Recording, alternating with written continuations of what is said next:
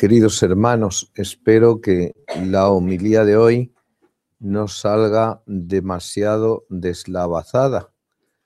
Deslavazado quiere decir sin unión, porque me gustaría que tuviera una unión interna. Y la unión interna la da el Espíritu Santo. Os decía que hoy celebra la Iglesia la memoria de Santa Bernadetta Subirú. Y quiero presentar la figura de, Santa Bernadetta Subirú como una niña que era asmática, inculta, solamente sabía el patuá, que era eh, lo que se hablaba en esas zonas del Pirineo, lo que se llaman los los, altos Pirineos y, bajos, altos y bajos Pirineos, por allí, donde está el Gabe de Lourdes, más allá de Po, y a 16 kilómetros de Tarbes. Y allí nació esta niña, que era, eran seis hermanos de la familia Subirú, que era el, un molinero, y que perdió el trabajo porque venían muchas bocas a comer y había poco trabajo que hacer. Y después tuvo que vivir en lo que había sido la cárcel del pueblo, lo que se llama el cachot, el cachot. Fue acusado falsamente de robo. Digo falsamente porque él, para calentarse, se llevó unos maderos que él pensaba que no eran de nadie y que estaban allí abandonados y fue acusado.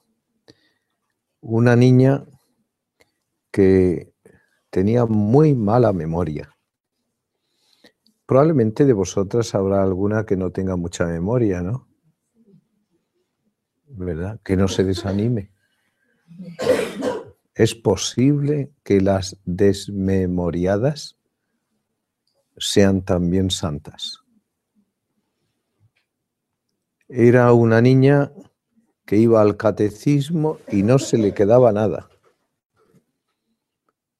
Cuando se le apareció la Virgen y la, la mandó al párroco, que era entonces el padre Peiremal, eh, los encargos que le daba nuestra madre, que era que quería que se levantara allí una, una capilla, pues lo tenía que repetir, repetir varias veces para poder llegar a donde estaba el padre Peiremal y, y decírselo. Porque si no, no, no, no se acordaba.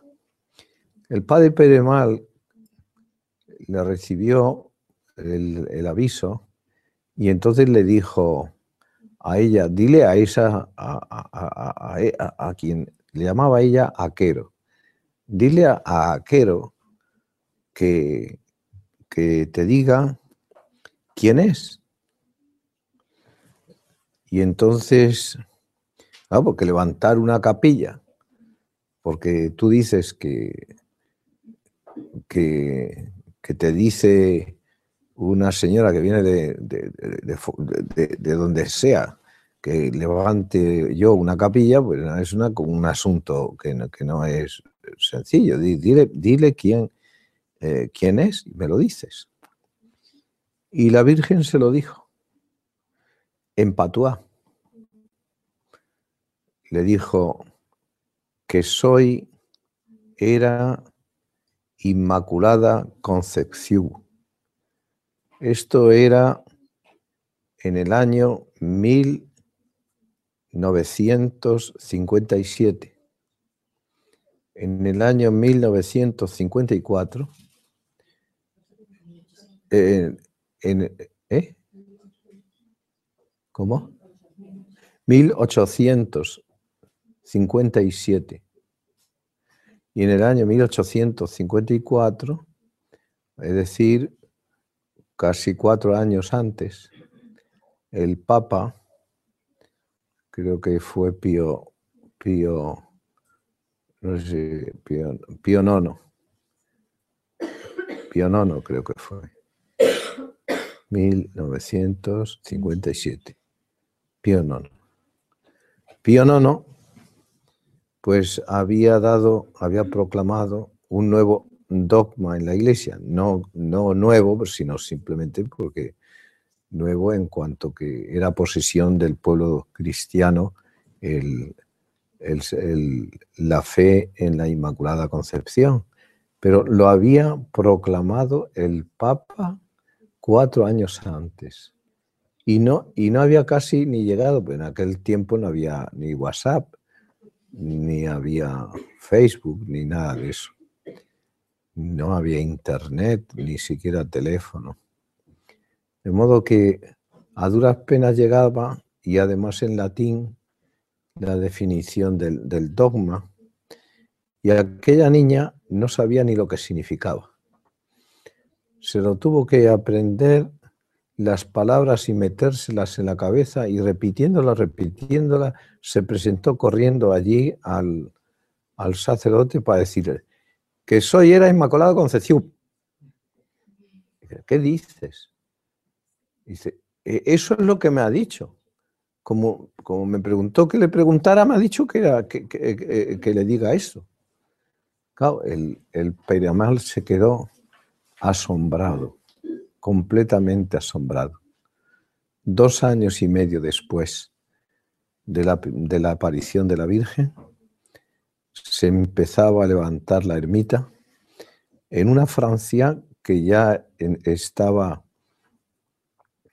en una situación de republicanismo masónico, de modo que ah, el centro de, de Lourdes fue inmediatamente perseguido por las autoridades, el gobernador, la policía y todo, con interrogatorios, con violencias, poniendo alrededor de la gruta, una gruta que servía para para refugio de cerdos. Lo escogió la Virgen eso. Escogió la Virgen una gruta que servía para refugiarse cerdos. Y a la niña le dijo, vete y bebe en la fuente. Y la niña dijo, ¿dónde? No hay, no hay ¿en qué fuente? No había por, por allí ninguna fuente. El río pasaba cerca y era había riachuelos del río que se salía de madre en algunos momentos y eso, pero no había fuente. Y entonces la Virgen la dirigió a ella para que escarbara en un punto determinado de aquella gruta donde eran cerdos los que ozaban en, la tierra. Y entonces, dirigida por la Virgen, la niña escarbó con sus manitas y entonces empezó a brotar allí agua, al principio sucia, y, la Virgen le dijo que, que bebiera de la, de la fuente, que, que, bebiera y se lavara. La niña, obedeciendo, mm, puso su boca en, aquel, en aquella agua sucia que estaba brotando y, cogió de ese agua sucia y se lavó la, cara y al hacer eso todo el mundo vio que se llenaba de, de, fango, agua fangosa. Entonces la gente empezó a, decir, eh, esto, sí, ¿cómo voy a creer yo en esto? Pero ¿cómo es posible que la Virgen mande esto y que beba de, un agua que no sé qué, donde han estado los cerdos y tal y cual, y eso. ¿Comprendéis? Bernadetta Subirú creyó a la Virgen. La creyó. El problema que tenemos nosotros los hombres es que eh, no queremos creer a la Virgen. No solamente porque por el tema de la razón, sino porque tenemos como actitudes contrarias a todo lo que es religioso, lo que es revelación, lo que es cercanía del mundo sobrenatural sobre nosotros. Es verdad que hay eh, dos peligros en todo esto. Uno es la incredulidad y el otro es la vana credulidad. Pero se vio que aquello era verdadero cuando una, una señora que tenía un, un niñito recién nacido y que había nacido con un, con un defecto en, en el momento del parto, eh, se descontó un brazo y lo tenía medio paralítico. Había ido a los médicos, le habían dado todo tipo de remedios y aquel, el, aquel niño no mejoraba ni nada. Entonces cogió al niño y en pleno, eh, en invierno, que era, era, hacía frío, lo metió en esta agua gélida. Y cuando lo sacó, el niño movía el brazo. A partir de entonces, Lourdes ha sido siempre un lugar de curaciones, tanto físicas y más todavía de curaciones espirituales. Por una niña, es verdad que fue elegida por la Virgen, pero ella, ella se dejó en las manos de la Virgen y no puso ninguna resistencia. Un día, ya cuando había pasado un poquito las primeras efervescencias y que seguía yendo la gente y todo eso, a ella la, llevaron para como religiosa. Ella oyó a la Virgen que le decía, hija, no te prometo hacerte feliz en esta vida, sino en la otra. Lema que deberíamos de, coger todos como lema. Estas palabras que la Virgen le dirigió a ella. No te prometo hacerte feliz en esta vida. Cuidado con esto, hermanas. Cuando alguna persona, y digo hermanas porque este, os veo a vosotras, pero lo mismo puedo decir a cualquiera de los que nos están siguiendo también por internet. Cuidado, porque el Señor ya dijo que el que quiera venir en pos de mí, que se niegue a sí mismo, que tome su cruz de cada día y que me siga. Hay gente que empieza el camino y enseguida se cansa. Hay gente que no no quiere admitir que el seguimiento de Cristo es un seguimiento que conduce a la vida eterna, que es un seguimiento luminoso, pero también es un seguimiento paciente, es decir, con cruz. No se puede de ninguna manera evitar y eh, eh, quitar de medio de nuestra vida la cruz, el sufrimiento, es precisamente el sufrimiento el que nos santifica y nos conduce a la vida eterna. Queridísimos hermanos, ¿no veis cómo cada uno tiene que llevar su cruz? Lo que dice la Virgen a, Santa Bernadette es una realidad que experimenta todo verdadero cristiano. No te prometo hacerte feliz en esta vida, sino en la otra. Y podríamos decir también, extendiéndonos un poco, que aún aquellos que creen ser felices en esta vida, saben que no lo son totalmente y de forma absoluta, porque saben que aquel momento de felicidad va a acabar. Yo lo pensaba hoy Digo, fíjate, toda esta gente que se dedica a atesorar dinero, que hacen de la riqueza su objetivo y que empiezan a, acumular y a acumular y a acumular. No tienen tiempo para nada, ni para la familia, ni para el estudio, ni para la reflexión, si me apuras, ni para la diversión, porque cuando van a la diversión, van también para hacer negocio. Los grandes negocios que se hacen en el golf o que se hacen jugando al cricket o el negocio que se hace jugando a tal cosa o en un estadio de fútbol. Siempre están negociando, siempre están atesorando, no tienen aquí en la cabeza nada más que el dinero. Pero ellos saben que se va a acabar y que por mucho que tienen, que tengan y más que posean y siempre jugando y siempre más y más y más y más, lo van a perder todo. Mientras que Santa Benedetta Subirú es pobre, no tiene nada, la Virgen le dice, no te prometo hacerte feliz en esta vida, ella acepta su vida y lleva una vida humilde, confiada. Confiada quiere decir llena de fe. Es una cosa muy importante como hemos visto el maridaje que hay entre justicia y vida de fe. Si nosotros no tenemos vida de fe, no podemos vivir en la justicia. Para poder vivir en la justicia, es decir, en la voluntad de Dios, hay que tener fe en lo que Dios nos va diciendo.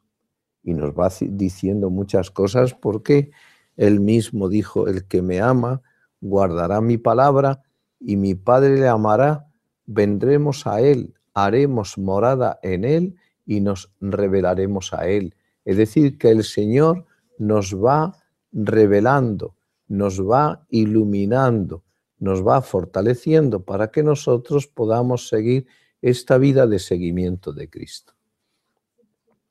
Veis cómo lo hace con, los apóstoles.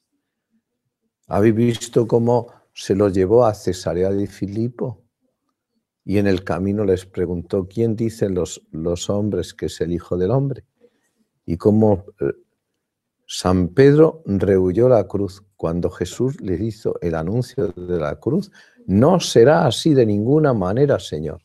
Y el Señor le dice a, Pedro, apártate de mí, Satanás, que me eres motivo de escándalo.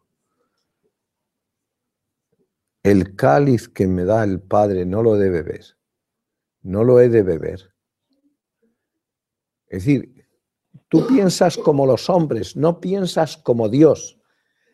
¿De dónde se deduce que nosotros deberíamos estar haciendo siempre el esfuerzo por pensar como Dios, no como piensan los hombres? Eso es la traducción del español al español, que es muy interesante que se haga. Para eso tenemos la razón, para traducir bien. Y ahora, como los ve todavía tan débiles en la fe, se los lleva al monte Tabor y allí se transfigura y allí aparecen Moisés y Elías para que comprendan ellos que toda la ley mosaica y el gran profetismo están haciendo causa común con el Hijo del Hombre y hablaban de la pasión, de que había llegado ya el momento. Poco escuchó San Pedro de esas cosas cuando se pone a decir, qué bien se está aquí, Señor. Y es que nos pasa siempre esto, que siempre el problema que tenemos es que nos fijamos siempre en nosotros mismos para decir qué bien estoy y qué bien lo estoy pasando. Hagamos tres tiendas, nos quedamos aquí. Y, y, se oyó la voz del Padre, este es mi Hijo, el amado, escuchando. Porque no le escuchaban, como nos pasa a nosotros, que tenemos tantos intereses y tanto amor propio y tanto deseo de pasarlo bien y de ser felices, como dicen por ahí. A mí, yo, a mí nunca me gustó esa expresión de que es que Dios quiere que seamos felices. No, no, Dios quiere que hagas su voluntad y que le des gloria haciendo su voluntad. Luego, el que sea feliz será una consecuencia porque hay también gracias que da Dios que son dolorosas y que hay que aceptarlas momentos en los cuales vas a tener incomprensiones, rechazos, incluso puede ser que hasta calumnias y persecuciones de muchas maneras. Y tú no lo que no puedes hacer es rebelarte contra Dios, sino aceptar la cruz que el Señor permite o quiere que tú lleves y entonces vivirlo así, viviendo sin separarte de Jesucristo nuestro Señor. Y San Pedro no quería. La cruz estaba lejísimo del pensamiento de Pedro. San Pedro tenía otros proyectos y ya le había dado el toque a Jesús anteriormente para decirle, no, no, no, ni hablar, por ese camino no. Yo quiero el camino, o el otro camino, seguirte a ti porque tú eres el Mesías y vamos a ser tus ministros, etcétera, etcétera. Qué duro es seguir a Cristo a veces. Teníamos que preguntárselos a muchos de nuestros hermanos cristianos que están allí y que han vivido esa experiencia terrible en la zona de Siria y de Irak y que siguen viviéndolo, o en Nigeria, o, en, ahí en Egipto, o, en cualquier lugar de estos, de, estos que están bajo este eh, aspecto del yihadismo, etc.